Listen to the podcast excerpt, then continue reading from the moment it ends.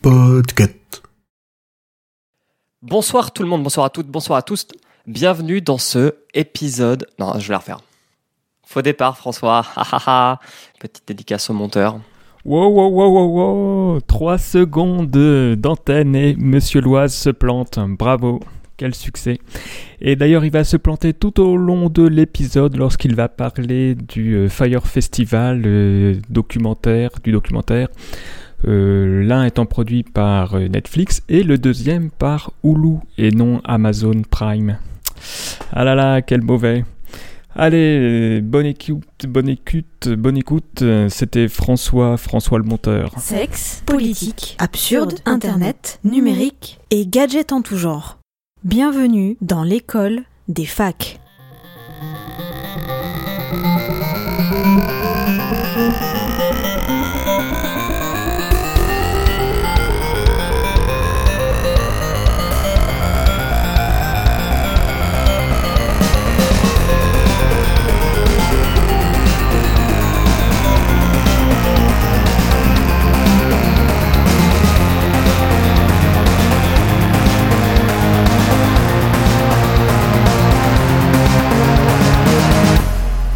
Bonsoir à toutes, bonsoir à tous. Bienvenue dans cet épisode 33. Dites 33.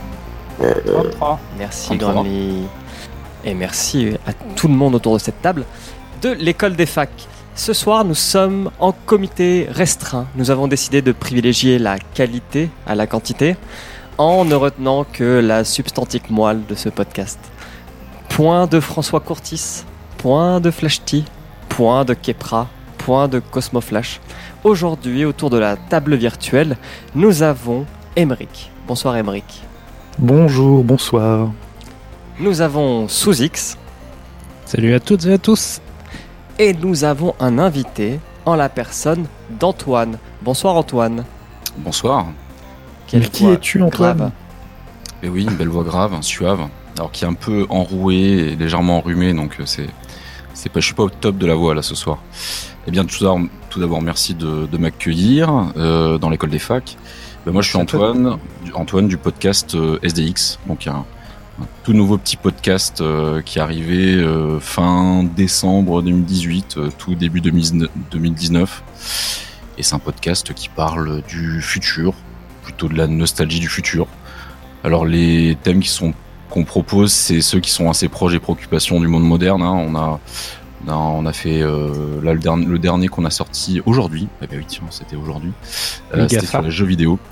Euh, non, c'était sur les jeux vidéo, l'histoire des jeux vidéo. Enfin bref. Donc voilà. Merci beaucoup de, de Eh ben, m'accueillir. eh ben, surtout merci de nous dépanner à la dernière minute, puisqu'il y a des lâches qui nous lâchent. Et euh, est-ce que. Moi je voulais savoir, est-ce que SDX a une, part, une euh, signification particulière?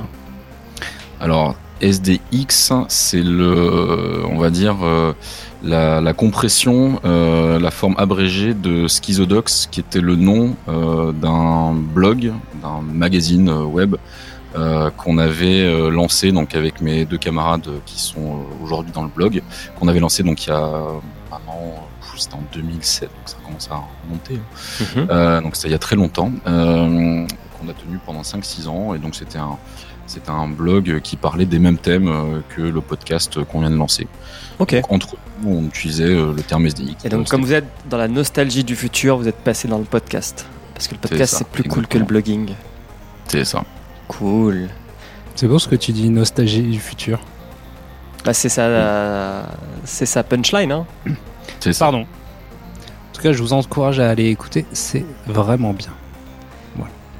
Et donc, Ça y est, j'ai fini. Vas-y. Et donc, ce soir, euh, nous allons parler euh, d'un seul sujet, puisque euh, on va se concentrer sur l'essentiel. Et euh, comme j'ai totalement piraté cette émission, un pas de plus dans le piratage de toute l'école des facs, et je fais des grands gestes de la main avec, sur la caméra, on va faire une chronique sur l'appel du vide. Est-ce que vous êtes prêts? Oui, vas-y. Oui. Alors, Lançons la chronique. 40 minutes euh, pour la chronique top chrono. top chrono, top à la vachette.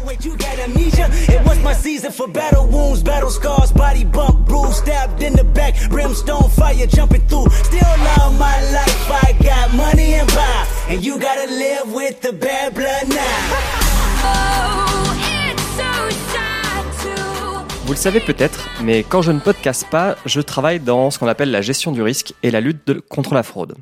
La fraude, qu'est-ce que c'est? Donc définition. C'est un acte malhonnête fait dans l'intention de tromper en contrevenant à la loi ou au règlement. Et qu'est-ce qui pousse les gens à frauder? En fait, il y a eu des théories qui ont été faites dans les années 50 là-dessus. C'est la, comment dire, la combinaison de trois éléments. Il faut une opportunité, donc il faut que le fraudeur détecte un moyen de réaliser son acte. Il faut une motivation, qui sont généralement des problèmes d'argent ou l'envie de briller. Et il faut une rationalisation de l'action. Donc par exemple, je vais voler de l'argent dans la caisse de ma boîte parce que j'estime que j'ai le droit à une augmentation que mon boss ne m'a pas filé.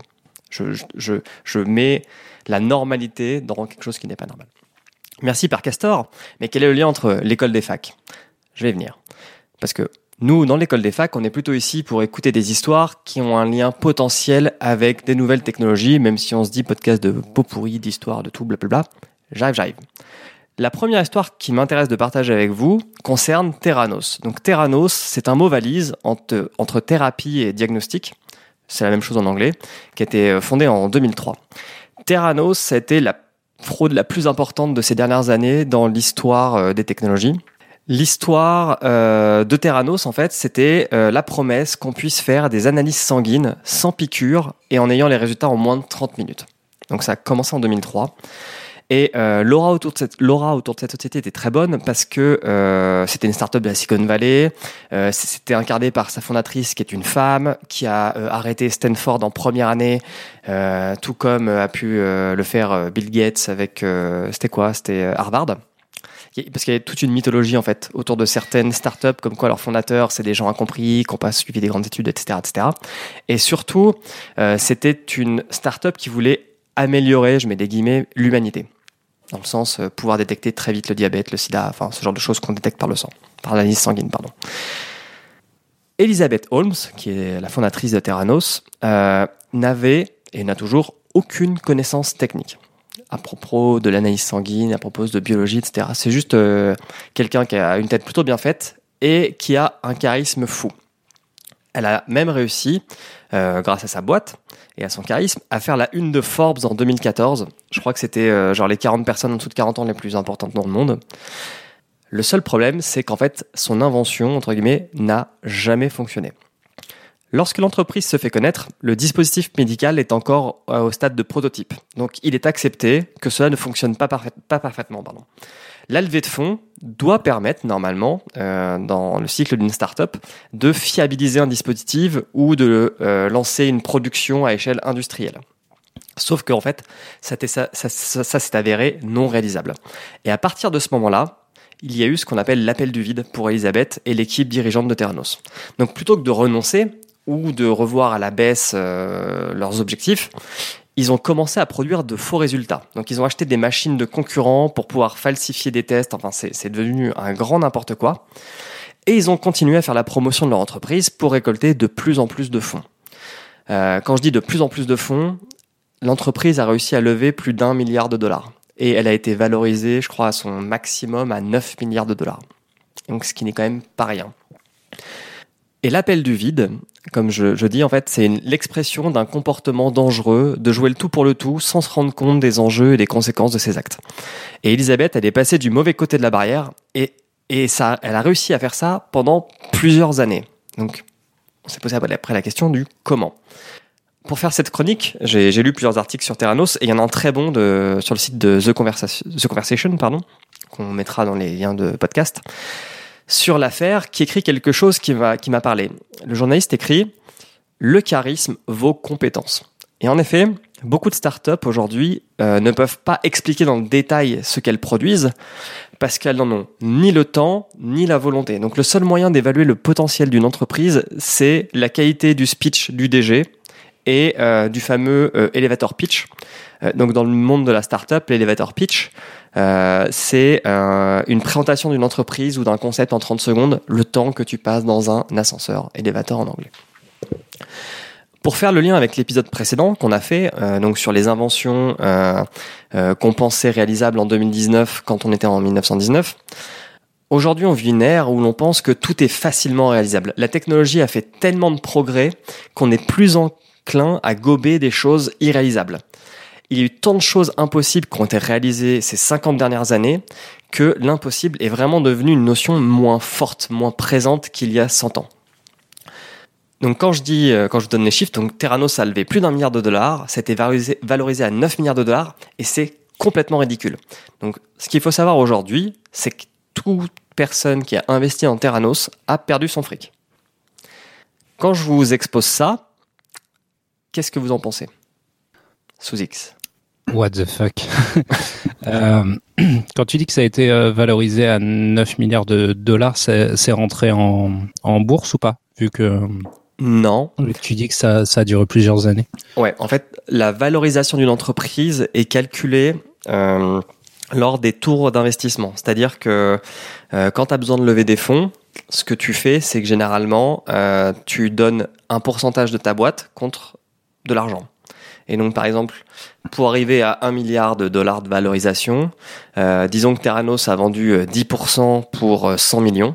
Et donc, mathématiquement, on estime que les 90% restants valent euh, 900 millions. Et donc, la boîte est valorisée à euh, 1 milliard. Donc, Ok. et c'est comme ça, en fait, que tu valorises une entreprise qui n'est pas cotée en bourse. Donc là, oui, en gros, ils ont donné à peu près un neuvième de la compagnie aux investisseurs euh, Pour un de la boîte pour un milliard.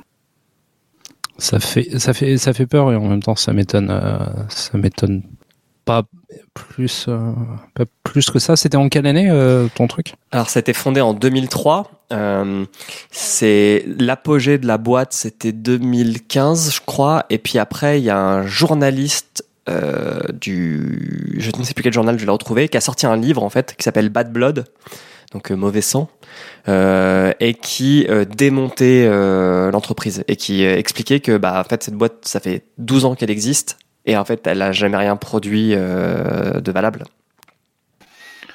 Après, il y a beaucoup de startups qui ont commencé à être rentables euh, 10 ans, voire 15 ans après leur création. Là, le problème que tu soulignes, c'est plutôt une, une fraude. Euh, c'est ce que tu indiques euh, Mhm. au début de ta chronique. C'est-à-dire que euh, la, donc la, comment elle s'appelle la directrice de, de Elisabeth rappelle-moi. Holmes. Ouais, qui est euh, donc qui était effectivement qui était vu comme comme comme un génie euh, dans la Silicon Valley, euh, a eu des informations comme quoi son prototype n'était pas réalisable. Donc théoriquement, quand on est euh, une société qui a levé des fonds, euh, donc on a beaucoup de contraintes, on doit fournir ces informations. Et donc il y a eu euh, falsification. Il y a, eu, il y a eu à un moment donné euh, tromperie vis-à-vis des investisseurs, parce que on est ultra surveillé hein, quand quand on est une start-up et qu'on lève autant de pognon. Euh, on peut pas faire ce qu'on veut. On a beau être un, un CEO génial et avoir énormément de charisme, il faut euh, procéder à, à des euh, ouais une fraude euh, majeure et, et qui peut être euh, punie pénalement euh, pour euh, arriver à s'en tirer et à continuer à lever des fonds malgré tout. Je pense que c'est surtout ça qui est, très troublant dans cette his- histoire. Ouais, c'est ça qui est complètement fou, c'est que, comme tu disais, il y a plein de startups qui mettent des années et des années à devenir rentables. Et la différence avec ces startups, c'est que là, c'est pas, pas un service ou un réseau social ou une application qui a du mal à trouver un, angle pour se monétiser. C'est vraiment un produit, un, un- un- une technologie qui sont censés mettre au point, qui n'est jamais mise au point. Et que ça ait duré aussi longtemps, c'est complètement dingue, quoi. Ouais. Le, ils ont vraiment, ils sont vraiment, euh, ils sont vraiment allés chercher très très loin pour euh, pour falsifier leurs euh, leurs résultats, leurs tests, etc. Oui, oui, et euh, en fait, donc, euh, pour pouvoir être commercialisé, euh, fallait qu'il passe des tests au niveau de la FDA, donc c'est la Food and Drugs Administration. C'est pas des Euh, rigolos. Hein. Non, c'est Ouais, Pour avoir euh, pour avoir bossé chez un client qui a affaire à eux, euh, c'est vraiment très très lourd au niveau paperasse, justification, preuve de qualité, preuve du processus de qualité. Donc, euh, pour arriver à berner la FDA, Mm. faut y aller. Et en fait, euh, donc la FDA, euh, ils ont eu euh, des premières alertes en, en 2012-2014 Et donc ils ont commencé à inspecter euh, bah, les échantillons, la manière de travailler de Terranos, et ils ont jamais validé le produit, quoi. Ce qui est quand même ouf.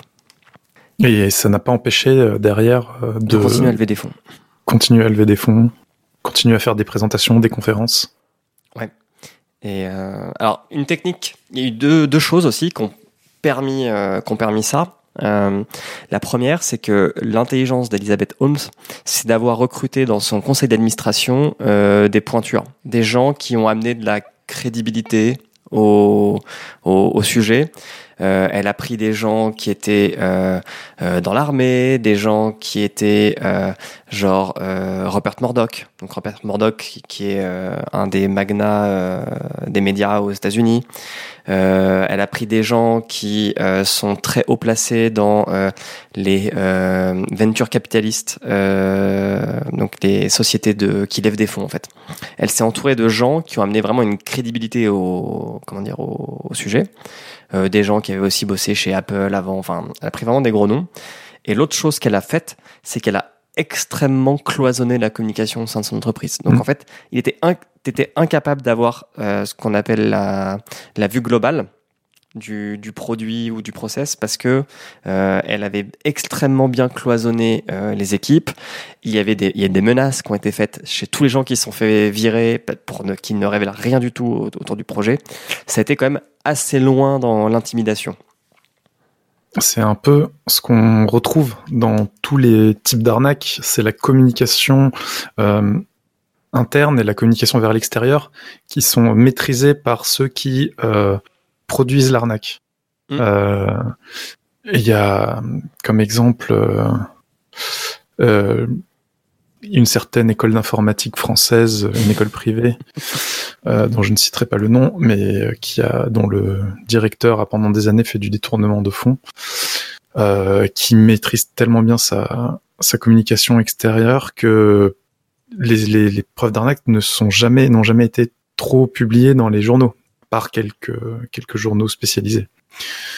Euh, et ça, c'est, ça a duré pendant des années. Pareil, il y a des gens qui ont une double vie pendant des années, et tout passe en fait par la communication. C'est vraiment en fait euh, un Ouais, don pour la communication qu'ils ont. euh, Moi, ça me fait penser au modèle sectaire, en fait.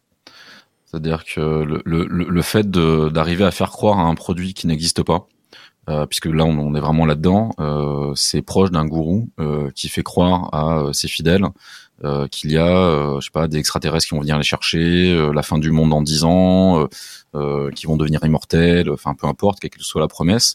En tout cas, ils arrivent à convaincre suffisamment de gens pour que l'arnaque fonctionne. Et là, la différence, c'est que quand ça se passe dans une startup et qu'on lève des milliards de gens, ben, il faut juste convaincre les bonnes personnes au bon moment. Euh, là où je suis un peu, enfin, sur l'histoire de Terranos, là où je, je, je tique un peu, c'est que je, je, je, je pense qu'il y a eu quand même un très gros effort hein, sur la- l'aspect euh, fraude qui va au-delà de la communication euh, Mm. euh, de, de la CEO. Euh, je pense que voilà. Après, je connais pas les détails euh, de l'affaire, mais à mon avis, pour justifier ça, il a fallu aller très loin euh, sur, sur la falsification. Oui. Mais en tout cas, sur la comment dire la thématique générale, on est sur quelque chose de sectaire. Quoi. On fait croire à quelque chose, euh, enfin on fait croire quelque chose à, plusieurs personnes, euh, alors que cette chose, cette chose n'existe pas, et on arrive à créer de l'économie euh, autour de ça, puisque euh, une secte euh, fonctionne de la même façon. On, les fidèles euh, donnent de l'argent, euh, on arrive à, à construire euh, des euh, euh, des temples, euh, voilà, le gourou euh, souvent euh, se paye une vie euh, assez agréable. euh, et euh, sur, sur les fondations de quelque chose qui n'existe pas. Donc C'est un peu différent parce que tu as une manipulation psychologique dans les sectes et là, là plus c'est plus euh, c'est plus du mensonge. Il y a, a- a pas forcément une emprise psychologique. Alors après, je je dis pas qu'il y en a pas eu, mais c'est pas le- c'est pas l'impression qui s'en dégage. Si, Bah, si. on fait on fait croire à un produit. Là, c'était un produit miracle qui devait révolutionner la médecine.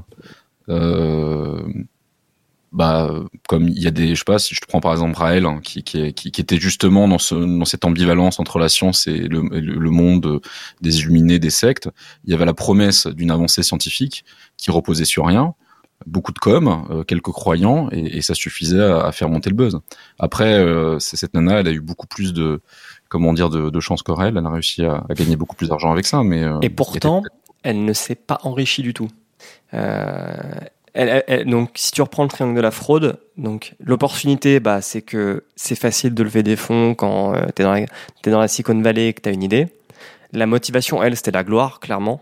Euh, tout, tout, tout ce qui a été analysé après, euh, après coup euh, disent qu'elle ne vivait vraiment pas au-dessus de ses moyens et qu'elle elle a jamais euh, profité de tout l'argent qui a été levé pour s'enrichir elle-même. Et le côté rationalisation de l'action, c'est qu'elle s'est dit, bah, ça va fonctionner, quoi. Il y a bien un moment où on va trouver un moyen pour que euh, cette techno euh, fonctionne. C'est, enfin, vraiment un cas typique de fraude euh, qui, je pense, n'est pas le seul hein, en termes de levée de fonds, de lever du fonds sur sur sur une potentielle technologie. Et en fait, c'est c'est ça qui est très compliqué à savoir. C'est quand tu es une startup, forcément, tu prends du risque. Et c'est accepté par tout le monde que euh, quand, quand toi, tu es investisseur et que tu mets de l'argent dans une startup, tu as potentiellement euh, une perte qui va arriver. Et tu as même plus de chances que euh, tu perdes ton argent que, que tu retrouves tes billets. Mais le truc, c'est que la frontière entre prendre un risque euh, mesuré ou accepté et un risque euh, totalement incongru, bah, tu es incapable, toi, en tant qu'investisseur, de le, de le mesurer. Parce que, tu vois, dans ce cas-là, la, la, la, femme vient et te dit, bah, ça marche, on est en train d'industrialiser le truc, euh, on a des brevets de fou, etc. T'as aucun moyen de changer. Et tout se base sur euh, le charisme de la personne à te convaincre et non pas la compétence de la personne dans son sujet ou la qualité du brevet que tu peux pas voir. Alors, ça- peut être le charisme de la personne ou euh, le côté génial du produit. Parce que si tu prends Zuckerberg, c'est vraiment un mec qui est pas du tout charismatique, tu vois. Euh, et, on a plein d'exemples comme ça dans la Silicon Valley, euh, Bill Gates. euh, Enfin, il y a plein de CEO qui sont des, autistes euh, Asperger, qui, qui, sont l'antithèse du, mec charismatique. Donc, c'était aussi leur produit qui, qui à un moment donné était, comment dit, suscitait intérêt. Là, je pense que cette nana, euh, si elle vendait autre chose que euh, ça, que Terranos, que, que, que le produit miracle qu'elle qui, qui, qu'elle portait, euh, euh, bah, personne n'aurait mis une bille là-dedans. Donc je, pense qu'il y a aussi il y a aussi ça, c'est comment créer le produit génial. Au final, finalement, ok, faut le porter devant l'investisseur, faut faut raconter une, une belle histoire, faut savoir pitcher, euh, comme tu l'as dit. Mais à l'origine, faut quand même avoir arrivé avec le bon produit, enfin la promesse du bon produit au bon moment. Je pense que c'est vraiment ça le, le point important. En tout cas, c'est comme ça que ça fonctionne euh, aux, aux US euh, dans, dans, dans tout ce qui est capital risque. Sous X. Euh, une, une question avant de- d'enchaîner sur ce que vient de dire euh, Antoine. Tu as une idée du nombre de gens qui ont travaillé euh, sur cette affaire? En, Alors- en interne, hein, sur le produit Quand tu dis on travaillait, c'est les employés? Le Ouais. nombre d'employés? Euh, Ça, je peux te le trouver euh, très vite. Parce que garder, garder secret une, une telle histoire, ça marche très bien avec 30 personnes, mais quand tu commences à avoir euh, dans les 1000 employés, ça commence à devenir compliqué, même si tu sectarises Ils sont toutes tes, euh, 800. toutes tes cellules. 800 Ouais, ça commence à être chaud à contrôler quand même. Même si, la, même si temps, les, pattes ne voient jamais la tête. euh, S'ils étaient 750 au département marketing, ça, ça- c'est possible. hein. Tout est possible. Et Après, sur, euh, sur les 800 devait y avoir, il y en avait peut-être, euh, je sais pas, 80, 90% qui étaient persuadés de bosser à fond H24 sur, euh, sur la solution. Et Ouais, le puis, reste, euh, euh, Enfin, tu vois, le, si tu prends le département marketing, lui, son job, c'est pas de savoir si ça marche, c'est de le vendre, entre guillemets, c'est de le mettre en valeur. Donc, tu ne demandes pas à ton responsable du marketing d'avoir des compétences en biologie pour euh, challenger euh, la fiabilité de ton dispositif médical. C'est lui, il doit juste comprendre vite fait comment ça marche et euh, comment le vendre, entre guillemets. Oui, enfin ça dépend dans quel euh, dans quel domaine. Il y a il y a des domaines où le marketing doit vraiment s'impliquer dans, dans la création du produit, dans la compréhension technique. Pour, euh, mais bon, c'est là effectivement ça, ça dépend de quoi on parle. Et... Après, justement, c'est c'est là où je voulais où je voulais rebondir sur sur ce que tu disais, c'est que euh, y a il y a plusieurs niveaux dans dans le marketing. Donc, effectivement, tu as une partie où où le où le marketing va s'im- s'impliquer dans le technique et avoir des connaissances euh, là-dedans. Et tu as, la partie qui, qui nous intéresse un petit peu plus euh, aujourd'hui, parce que là, tu, tu parles avec Terranos du- d'une histoire qui a commencé euh, au début des années 2000. Mm. Aujourd'hui, dans, dans, la, dans la société dans laquelle on vit avec, avec les réseaux sociaux, tu peux, tu peux vendre n'importe quoi à n'importe qui à partir du moment où c'est bien packagé.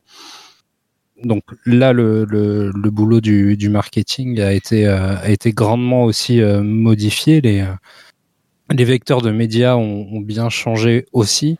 Et euh, de plus en plus, la société, euh, la société se tourne vers une société de d'images, de belles images. On, on, on le voit aujourd'hui avec le succès euh, d'Instagram et de promesses. Tous ces euh, tous ces influenceurs qui qui qui vendent une une vie merveilleuse à travers des photos qui qui n'ont pas euh, forcément.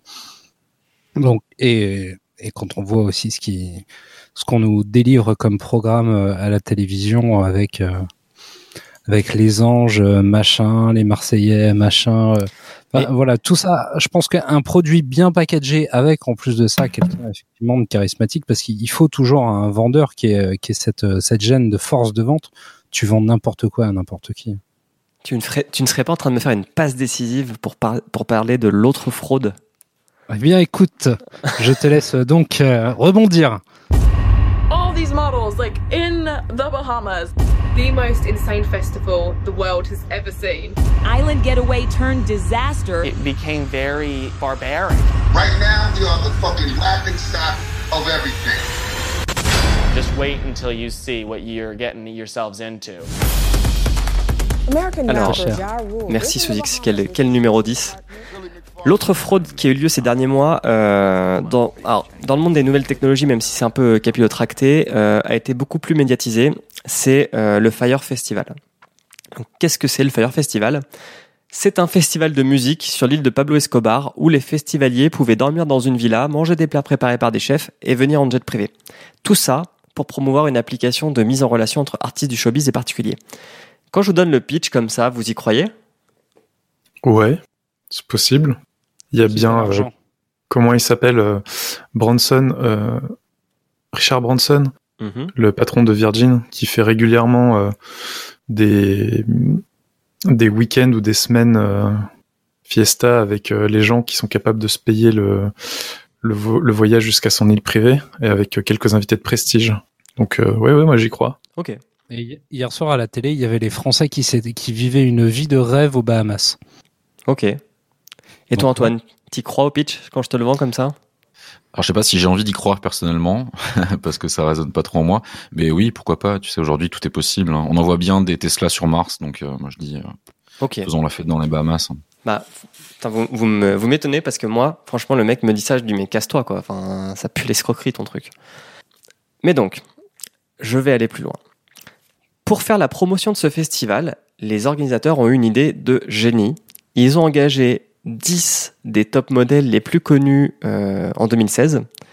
Ils, ont pas, ils se sont payés un week-end sur un yacht euh, avec des jet skis sur cette fameuse île de Pablo Escobar à faire la fête.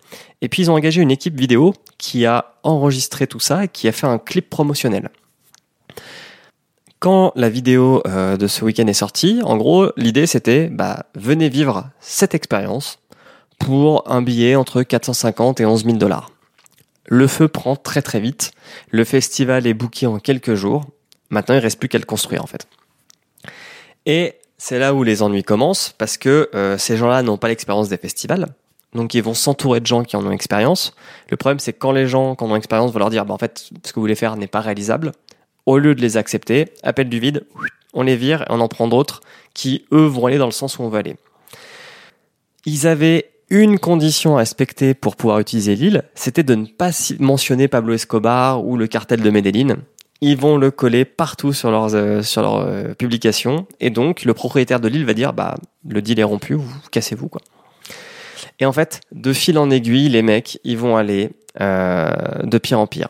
Les comptes sont secs, les installations sont pas au niveau, euh, l'équipe du projet va engager de plus en plus de travailleurs locaux pour construire, euh, pour construire euh, les tentes, pour euh, pour préparer euh, le terrain.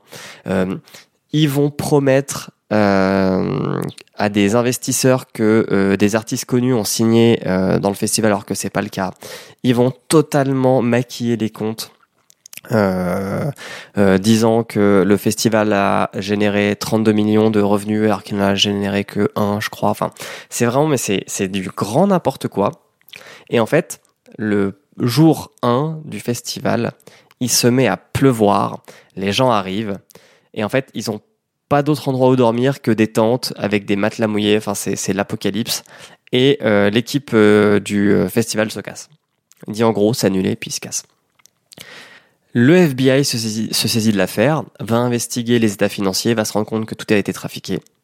Et encore une fois, on se rend compte que le charisme d'une ou deux personnes, parce qu'en fait dans les organisateurs du festival, il y a le rappeur euh, Ja Rule, plus une vidéo Instagram, a permis d'escroquer plusieurs milliers de personnes. Donc on parle quand même de 5000 festivaliers qui ont payé un billet, euh, plus les investisseurs qui ont mis des sous pensant pouvoir avoir un retour sur investissement rapide. Et donc, au lieu d'assumer l'échec, de reporter le festival, de réduire le nombre de jours, les promoteurs ont continué à agir en dépit du bon sens. On vit une époque où euh, il faut faire tomber des barrières, il faut réduire les intermédiaires, il faut faire croire que toi aussi tu peux vivre l'impossible, toi aussi tu peux aller sur Mars, toi aussi tu peux vivre une soirée au milieu de top modèle. Alors qu'en fait, bah euh, non, euh, c'est pas donné à tout le monde. Et le truc, c'est qu'il y a des gens qui profitent de cet espoir pour commettre. Des fraudes. Donc, messieurs, voilà, je vous ai donné deux exemples de fraudes ayant eu lieu à notre époque, utilisant les réseaux sociaux, la course aux startups et au levée de fonds pour gagner du fric et incarner la réussite. Qu'est-ce que vous, ça vous inspire? Alors, t'as, t'as obligé, t'as, enfin, tu, tu n'as pas nommé euh, le, le promoteur principal euh, du Fire Festival, qui est Billy McFarland, Mhm. qui est donc le, enfin, on va dire, c'est le, L'escroc ouais, c'est l'escroc, euh, c'est, la figure centrale du documentaire que Netflix a réalisé sur euh, sur l'affaire. Et euh, ce qui est intéressant, c'est, de voir que, en fait, ce mec-là, euh, entre guillemets, il a presque tout bon. Il coche presque toutes les bonnes cases. C'est-à-dire que euh, les gens euh, qu'il va chercher pour euh, pour euh, pour s'entourer, euh, les agences qu'il va qu'il va recruter sur New York pour lancer la campagne Instagram. En fait, tout ça c'est très très bien fait. C'est-à-dire que il, le fait très bien et au final, le, le, le, le festival est un flop parce que il a réussi à convaincre les gens autour de lui, qui étaient des professionnels, c'est-à-dire des gens qui ont monté des festivals durant des années, qui étaient très très bons dans leur domaine. Donc il a réussi à les convaincre jusqu'au bout que c'était possible, alors que c'était d'un point de vue Impossible. rationnel impossible, puisque effectivement, comme tu l'as dit, c'était sur une île euh, des Bahamas, on pouvait y accéder qu'avec une petite euh, piste d'atterrissage. Il y avait une logistique énorme pour créer un festival. Il fallait tout créer sur place, monter les scènes, monter toutes les infrastructures. Euh, ils voulaient, euh, par exemple, ils voulaient des traiteurs euh, de sushi. Alors, bon, bref, c'était juste incohérent. Ouais, il y en avait pour 6 millions de traiteurs. Juste de Ouais. traiteurs. Et, et en fait, ju- ju- jusqu'à la fin, il, a, il, a, il avait un tel pouvoir de conviction, un tel charisme, euh, que tout le monde y a cru. Et, et, euh, et même les, euh, euh, les euh, justement ses, ses, ses, adjoints, enfin tous les gens qui étaient autour de lui, se sont dit, ok, c'est la merde, mais imaginez si on y arrive, c'est Woodstock quoi. Ça, Woodstock, ça a été une catastrophe en termes d'organisation logistique, mais on s'en souvient comme étant le festival mythique des années 60, voire le le festival le plus mythique au monde. Et c'est ça qui est incroyable chez ces gens-là, c'est qu'ils arrivent à créer un peu comme Steve Jobs le, le fameux reality euh, distortion field, c'est-à-dire que ce, euh, ce, ce, champ de distorsion de la réalité qui fait que quand les gens parlent, bah, ils, racontent une histoire, on a envie d'y croire à fond, on est avec eux. Et au final, c'est ce qu'on attend d'un entrepreneur aujourd'hui. Ce mec-là, euh, il aurait fait son festival peut-être pas dans une île pourrie des Bahamas. Ça aurait été, je sais pas moi, euh, aux États-Unis, dans un endroit où tout ce qu'il a, tout ce qu'il a, il a voulu mettre en place aurait été possible. Avec la même équipe, ça aurait certainement fonctionné. Peut-être même qu'on l'aurait pas considéré comme un escroc, mais comme un génie. C'est, c'est, mais les qualités qu'il déploie, ce mec-là, malgré le fait que c'est un fraudeur et qui maintenant il est, il est parti pour six mois en taule. Hein, faut quand même le dire. Hein, il, il était, euh, il a été euh, condamné par la justice. euh, à- Six ans. Six ah ans. ouais, six, six mois, six, ouais, six ans, excuse-moi. Euh, oui, six mois, c'est léger. Euh, oui, parce qu'il a d'autres euh, casseroles au cul. Enfin bref, il- parce qu'il a, il derrière, il a remonté une société où il a encore fraudé des gens. Enfin bref, le mec est complètement Oui, timbré. ils vendaient des 26 millions d'amendes. euh, Mhm. Vas-y, Emmerich. Oui, donc tout ça pour dire, juste pour résumer ce que je voulais dire, le, ces qualités-là, c'est les qualités qu'on attend d'un grand chef d'entreprise aujourd'hui. hein. C'est vraiment ça, hein. c'est convaincre les gens jusqu'au bout que, que, que tout est possible. Emmerich. Moi, ce que j'en retiens, c'est surtout une belle, belle sensation de gâchis, en fait. Elizabeth Holmes comme euh, comme euh, Billy McFarland, comme euh, disait Antoine. Enfin, ils ont un talent de meneur, de d'orateur et de et justement de, de porter une ils ont le don de porter une vision et que s'ils l'avaient enfin s'ils avaient pas appliqué ça à à des trucs casse-gueule qui n'avaient aucun avenir ça aurait ça pourrait ça aurait pu donner des trucs de ouf mais Ouais, mais bon après le, le on festival en lui-même euh, d'un DG de euh, d'accepter la réalité et de savoir Ah prendre oui. les bonnes décisions. Et eux, c'est c'est la, c'est la, la qualité première qui leur manque, c'est c'est de prendre les bonnes décisions.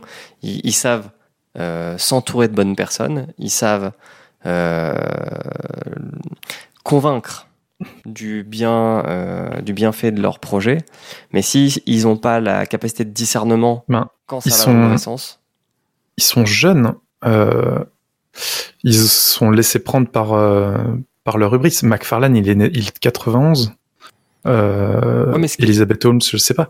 Et euh, quand tu regardes par exemple Steve Jobs ben, lui aussi il a il dans une moins dans une mes- une mesure moins grave hein, puisque au final sa, soci- sa société est pas tombée mais euh, il a fini par être viré d'Apple parce que il l'a mené à la banqueroute et vrai, Next, Next aussi, hein. il faut parler de Next. Quand il, quand il a recréé Next, euh, c'était un échec total, Next. Si, si, il n'avait pas, si, si Next n'avait pas été racheté par Apple au moment où Apple se cassait la gueule et bon bref tout ce qu'on sait derrière avec le développement de S10 qui a réutilisé euh, ce qu'avait fait Next, euh, Next c'était sans doute l'échec le plus cuisant euh, de Steve Jobs.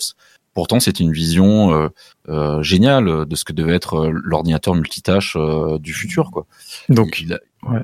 Donc c'est c'est vrai que c'est compliqué parce qu'on se dit pour un Mais, Steve Jobs euh, qui réussit, combien d'autres ont Oui, mais même c'est qualité c'est là, là où je voulais en venir avec euh, ma comparaison avec Steve Jobs, c'est que il, lui aussi, il s'est pris un énorme revers. Euh, il a eu une seconde chance et il a fait d'Apple ce qu'Apple est devenu aujourd'hui. Parce que sans, sans lui, Apple aurait jamais redécollé euh, et euh, ne serait pas aussi. ce que McFarland Ne serait pas la société avec la plus grosse capitalisation boursière de tous les temps. Bah, disons que la, la- la différence, c'est que Jobs n'a jamais fraudé. C'est-à-dire que c'est- c'était pas, ça, un- oui. c'était pas un arnaqueur. Euh, McFarland, il a un petit côté euh, New Jersey, euh, je me la pète. Euh, on le voit dans le documentaire. hein. Lui, ce qu'il aime bien, lui, pour le coup, il l'a fait pour s'enrichir personnellement. Quoi. Clairement, euh, lui, il vit au-dessus de ses moyens. Si. Mais je pense qu'il, je pense qu'il kiffait aussi. Enfin, tu vois, il, c'était, c'était l'image qu'il renvoyait, qui, qui le, qui, euh, c'est- c'est- il aimait ce- ce- cette situation. Il a été sur le pont au final euh, de, de- jusqu'à la fin. Euh, il était euh, au milieu de la foule, enfin les gens hébétés euh, qui cherchaient quoi, enfin à qui manger, à qui dormir, etc. Il était là, euh, debout sur les chaises, en train d'expliquer, on va, on va résoudre les problèmes. Il croyait jusqu'à la fin que c'était résolvable.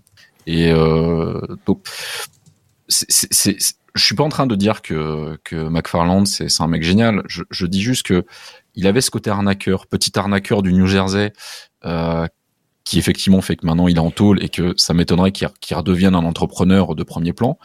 Mais il avait, outre ça, une qualité euh, de, de, de, de meneur et, et, et, et de d'entrepreneur qui qu'on retrouve dans d'autres très grands CIO euh, américains aujourd'hui. Sous Six, est-ce que McFarland est ton modèle? Bah, tu vois, déjà, je suis, je suis, je suis un peu déçu parce que euh, j'ai lancé le reportage hier soir euh, sur Netflix et je commence à voir les sous-titres et je me dis, oh putain, non. Bon, c'est pas doublé en français déjà. Ça Oh. commence mal. Oh là là, oh pauvre petit bout de chou. Non, mais tu, tu l'as tellement bien résumé, si tu veux, en, en à peine, à peine une minute que je me dis, bon, j'aurais dû demander à Loise de me raconter l'histoire, ça aurait été plus rapide, et puis j'aurais cherché quelque chose sur Wikipédia. Je vais sur Wikipédia, bah, il y a absolument rien au final sur euh, sur cette euh, sur cette histoire. Quand En tu vois en fait tout en Sur. Wikipédia français. Ah, d'accord, ok. Sur, Parce bah, que l'article en anglais, il, il est bien, bien fourni. massif, ouais. mais je, je persiste dans ma dans ma critique négative du fait que ça ne soit pas doublé en français. Euh, donc j'étais pas du tout au, au courant de de cette histoire et euh, et je, je comprends mieux pourquoi autant de gens euh, autant de gens ont cru euh, au projet via le documentaire qu'a fait Netflix. Alors comme disait Antoine parce que déjà il vend quelque chose qui qui fait envie. Enfin, à part toi, Loise, nous, on a tous envie d'y croire. Enfin, je vois pas en quoi c'est en fait, c'est ma vie en habituelle. Donc, tu vois, si tu veux, j'ai pas besoin qu'on me vende un festival pour vivre cette vie. D'accord, ok.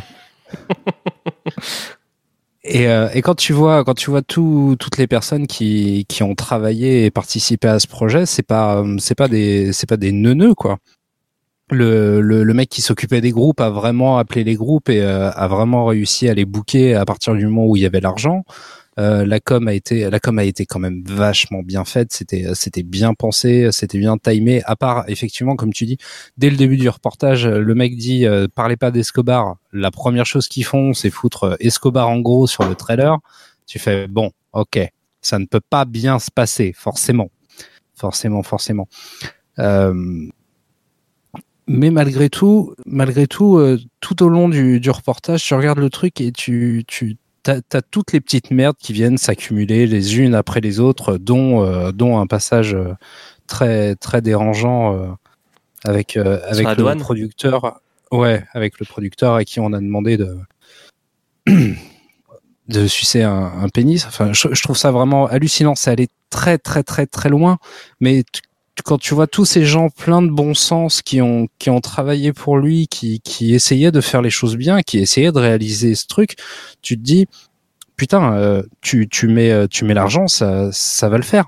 C'était qu'une histoire d'argent et de l'argent, il en a levé un paquet.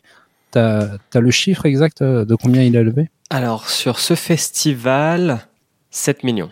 Donc, il a levé 7 millions pour, euh, pour, le, pour le festival.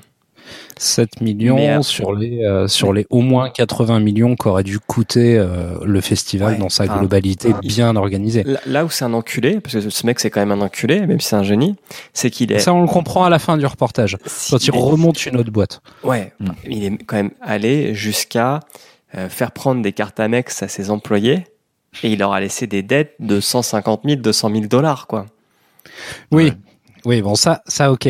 Mais euh, ce que ce que ce que j'aimais bien et, et là où je trouve que finalement il est pas, enfin il est pas con. C'est peut-être un escroc fini ce mec, mais il est loin d'être con parce que euh, tu tu voyais tout tout au long du reportage qu'il essayait de de rajouter des sources de revenus et il avait plein de bonnes idées avec euh, ses passes euh, ses passes exclusives où il demandait aux gens en fait c'était pour que les auditeurs comprennent c'était des des badges Des comme vous avez RFID, dans, ouais. dans- voilà des bracelets RFID euh, pour euh, pour avoir une sorte de porte-monnaie en fait euh, sans contact. Et il demandait aux gens de créditer en fait de l'argent. C'était des mille des mille de, dollars. Ça revendre revendre des villas plus chères vendre tout un tas d'options en fait à la carte pour pour ramasser encore plus de, de pognon au fur et à mesure que le projet avançait et qui voyait qui- que les mecs étaient en galère quoi les galères s'enchaînaient. Comme tu dis, la, la pluie qui se met à tomber la veille du début du festival, c'est un truc de malade. Ouais, mais Enfin, ça. c'est- pas de bol. Non, mais j'ai eu mal au cœur pour eux, je te ça, jure. non, ça c'est, je suis désolé, c'est pas de la chance. Enfin, c'est pas de la malchance. Il y a quand même des gens qui lui ont dit, fais ça en octobre, en octobre-novembre. Ça sera beaucoup plus clément au niveau de la météo, quoi. C'est juste, à chaque fois que quelqu'un lui a dit, change un poil la direction de ton festival parce que c'est dans le mur, le mec, il s'est cru plus fort que la terre, quoi. Et il a pas voulu écouter les conseils. Il s'est entouré de très bonnes personnes qui ont fait très bien leur taf, mais tout ce qui est stratégique, et donc pour moi qui est lié aux 3-4 personnes euh, de l'équipe projet, c'est-à-dire lui, Jaroul, le mec du marketing qui est en PLS, euh, qui est en train de ventiler euh, le premier jour avec son sac en papier dans sa chambre, là, eux, Grant.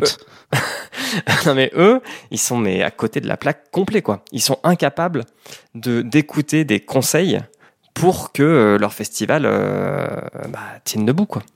Ce qui est étonnant parce qu'ils sont vraiment entourés de gens compétents. C'est- Ils ont quand même pris la seule fou, en fait. date, je crois, où il y avait un festival sur l'île. Euh, ou un, un parc, un truc de golf ou de voile, je sais plus. Enfin, il y a un événement Ouais, un qui fait un que la local, moitié des. Airbnb sont complets avant même que eux commencent à en chercher quoi. Est-ce que quelqu'un a quelque chose à rajouter? Juste sur cette euh, sur cette histoire de de Fire Festival, il y a eu alors c'est vrai qu'en France on en a assez peu parlé. Euh, moi le premier, j'ai découvert euh, cette histoire avec euh, le doc Netflix et Studio 400 404 on a aussi parlé. Donc voilà, c'était mes deux sources là-dessus. Aux États-Unis, ça ça a eu un écho un peu plus important. Euh, pourquoi? Parce qu'il y avait- ce côté euh, euh, comment dire en fait, il y a beaucoup, beaucoup de gens se sont marrés sur Twitter de voir ces fils de riches acheter des places euh, parce que c'était un festival. bon, il faut peut-être le dire, c'était un festival qui était réservé à une certaine élite. Euh, c'était des prix assez euh, chers, des C'est entre 450 dollars et 11 000 dollars. Ouais, puis derrière, on leur demandait de mettre au moins 5000 dollars sur leur, bracelet. Enfin, bon, c'était réservé à une certaine élite. Et, euh, et donc, euh, comme je disais sur Twitter, on- les gens se sont délectés de voir euh, tous ces euh, fils de riches patauger euh, dans la boue, euh, dans les tentes toutes moisies, euh, appeler papa, maman, chercher un avion de retour et il n'y avait pas d'avion, etc. Donc, y a- ça- on a beaucoup parlé de ça aussi pour ça, de, du genre bien fait pour leur gueule. Euh, on, on en parle un peu dans le doc, mais, mais vite fait. Et, euh, et c'est vrai qu'il y a eu beaucoup d'analyses euh, qui ont été réalisées sur le thème.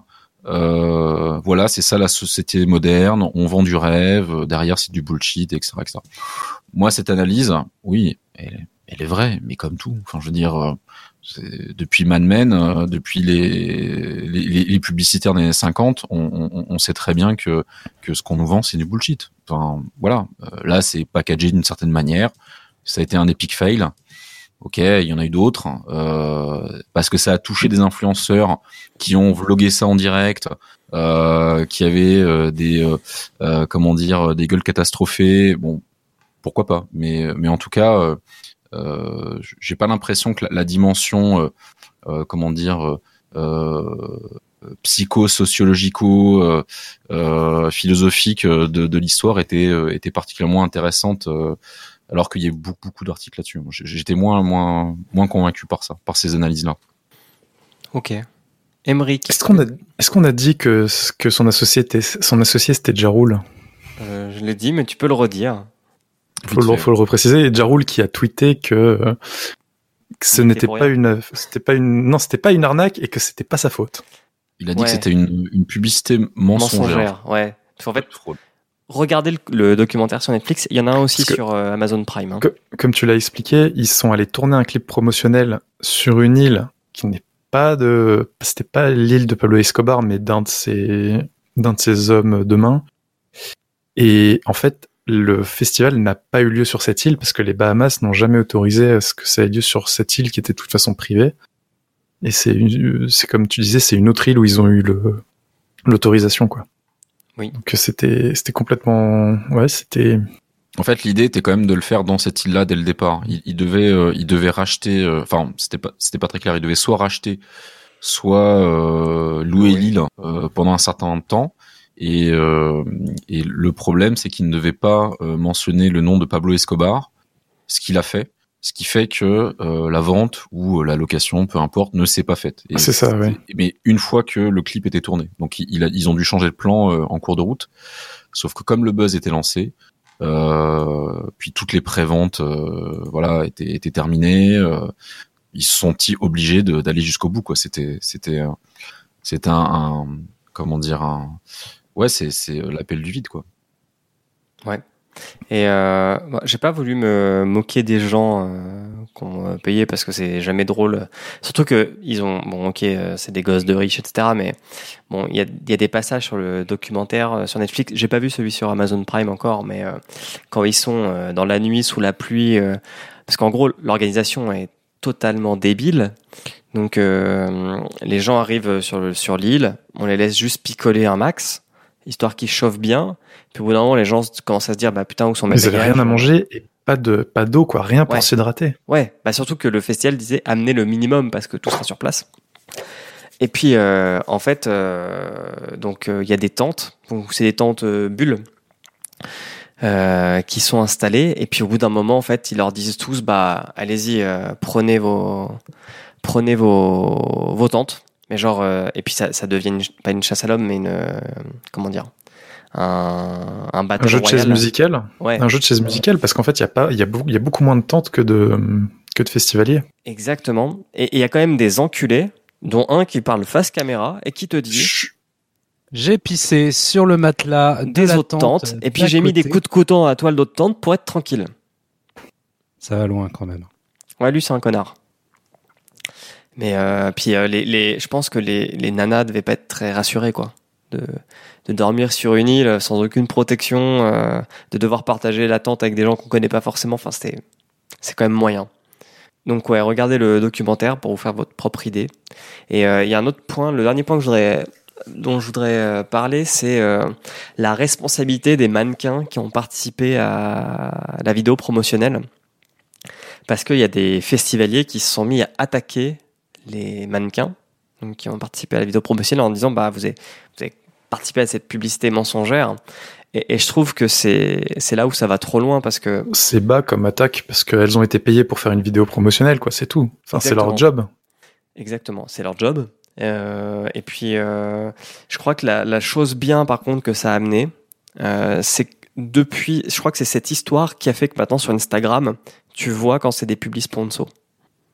Les, influenceurs ont euh, l'obligation de d'activer un, truc qui fait que tu vois que c'est sponsorisé par un tel.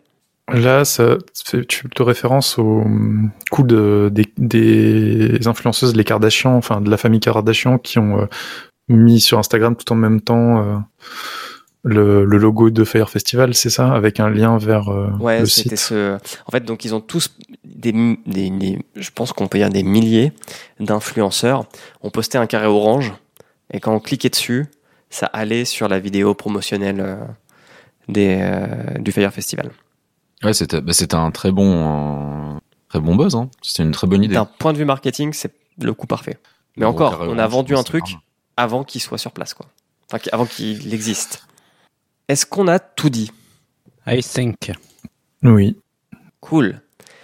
Et donc, pour conclure, qu'est-ce qu'on va dire, Swix Qu'est-ce qu'on doit dire? On doit dire qu'on a un podcast du label Podcut?